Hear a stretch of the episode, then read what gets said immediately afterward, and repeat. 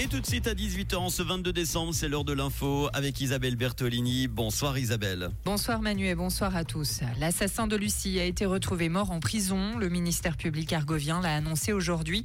Il a ouvert une enquête mais privilégie déjà la thèse du suicide. Pour rappel, l'homme a tué brutalement une jeune fille au père fribourgeoise de 16 ans en 2009 en Argovie.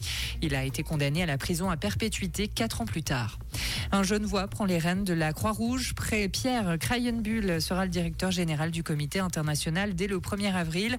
Il succédera au Libano-Suisse Robert Mardini. Ce dernier a achevé son mandat de 4 ans. Pierre Krayenbull a consacré plus de 30 ans au secteur humanitaire.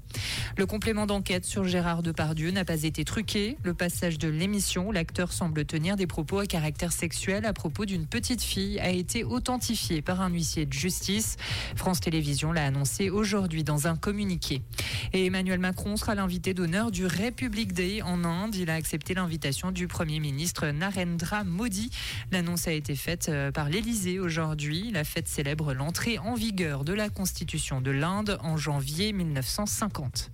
Et enfin, le quai numéro 1 de la gare de Morges reprend du service. Depuis aujourd'hui, il accueille une huitantaine de trains interrégiaux et du RER e vaudois. Pour mémoire, la rénovation du quai était comprise dans le programme ferroviaire Léman 2030. Il a été rehaussé, allongé et doté d'un nouvel accès, notamment afin de permettre l'accès aux personnes à mobilité réduite. Merci Isabelle, on te retrouve tout à l'heure en fin d'émission à 19h.